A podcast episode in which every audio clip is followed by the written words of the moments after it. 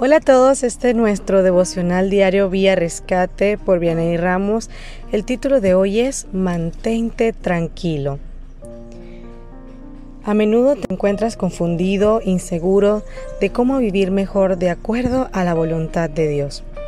¿Es esto una lucha para mí? ¿Debo hablar o permanecer en silencio? ¿Esta acción ofende o edifica? ¿Es este un momento de acción o inacción? ¿Debería pelear o debería quedarme quieto?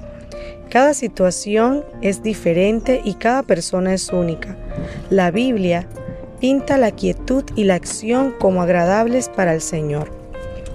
Un ejemplo es cuando los israelitas huían del faraón y los egipcios.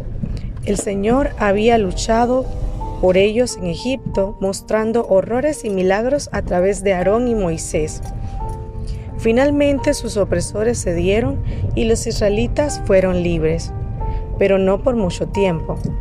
Faraón cambió de opinión y Éxodo cuenta la historia de su persecución de suspenso después de los esclavos recién liberados.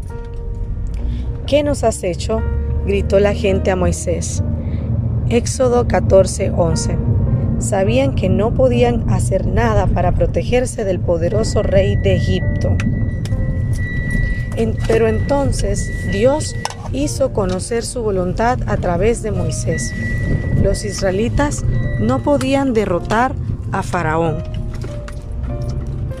En Éxodo 14:14 14 nos dice, Jehová peleará por vosotros y vosotros estaréis tranquilo. Pero el Señor no les pidió que lo hicieran. Jehová peleará por vosotros, proclamó Moisés vosotros estaréis tranquilos. Pero hay otros momentos, ¿no es así? Momentos en que tenemos la opción de estirar nuestras manos hacia lo correcto o lo incorrecto y no hay intermediarios.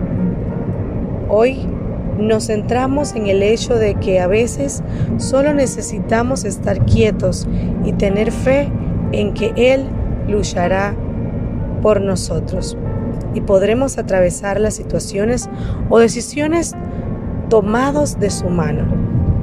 Por eso, lo mejor que podemos hacer es no decir nada y dejar que Dios pelee nuestras batallas. Si la batalla es demasiado grande para ti, no es tuya.